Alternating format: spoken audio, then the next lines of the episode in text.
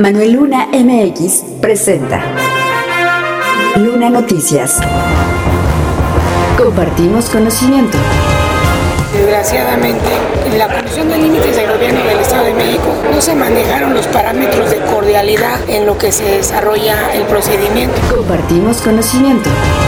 Entonces, entre el 16 y el 20 de noviembre esperamos nosotros que llegue el paquete fiscal aquí del Estado de México. Luna Noticias. Si te están dando resultados, pues yo creo que vale la pena. Cuando no dan resultados, pues no necesitamos incluso esperar el término legal del periodo.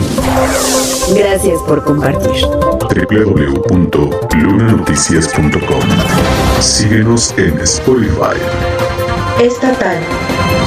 Durante la sesión ordinaria de la 61 primera legislatura, los diputados ratificaron a Javier Domínguez Morales como secretario de Asuntos Parlamentarios del Poder Legislativo del Estado de México, así como a Luis Miranda Gómez como secretario de Administración y Finanzas. En el caso de la Secretaría de Asuntos Parlamentarios, es un área que provee lo necesario para que el trabajo legislativo sea eficiente, así como que los órganos de la legislatura y los diputados en lo particular puedan cumplir con sus deberes, mientras que la Secretaría de Administración y Finanzas tiene a su cargo el sistema de compras del Poder Legislativo, proveedores y préstamos de servicios, así como el programa de seguimiento y control de las dependencias del propio Poder Legislativo. El periodo para el que originalmente fueron designados Javier Domínguez y Luis Miranda concluyó justo el 3 de octubre, por lo que los diputados debían resolver su continuidad o ratificación. Al respecto, el coordinador de los diputados de Morena, Maurilio Hernández, afirmó que si dan resultados, es sano darles continuidad. Desde luego que todo es sano. Si te están dando resultados, pues yo creo que vale la pena. Cuando no dan resultados, pues no necesitamos incluso esperar el término legal del periodo. En cualquier momento, la ley así lo establece, que en cualquier momento, si la legislatura lo determina,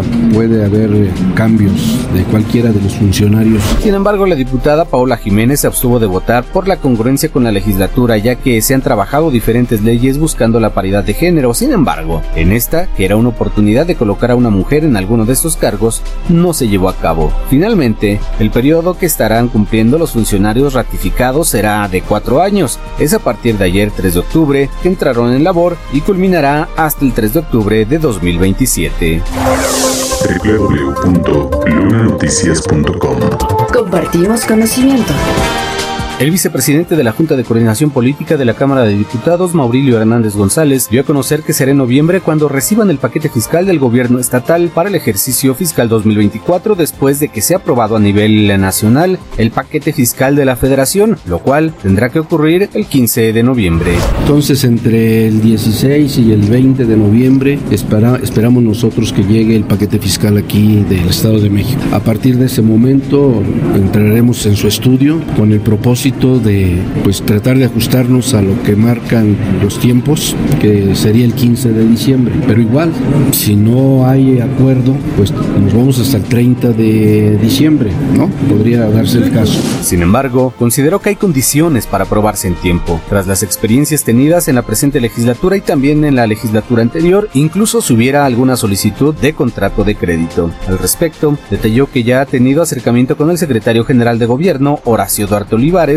relativo a los asuntos de interés para estos meses. El paquete fiscal finalmente eh, tiene su proceso.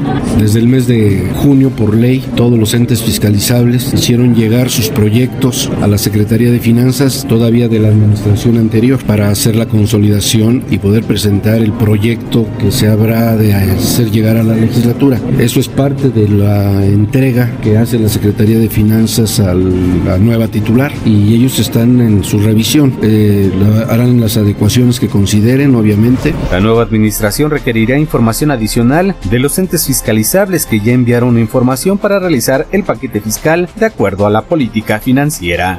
www.lunanoticias.com Compartimos conocimiento. Síguenos en Castbox. Municipios.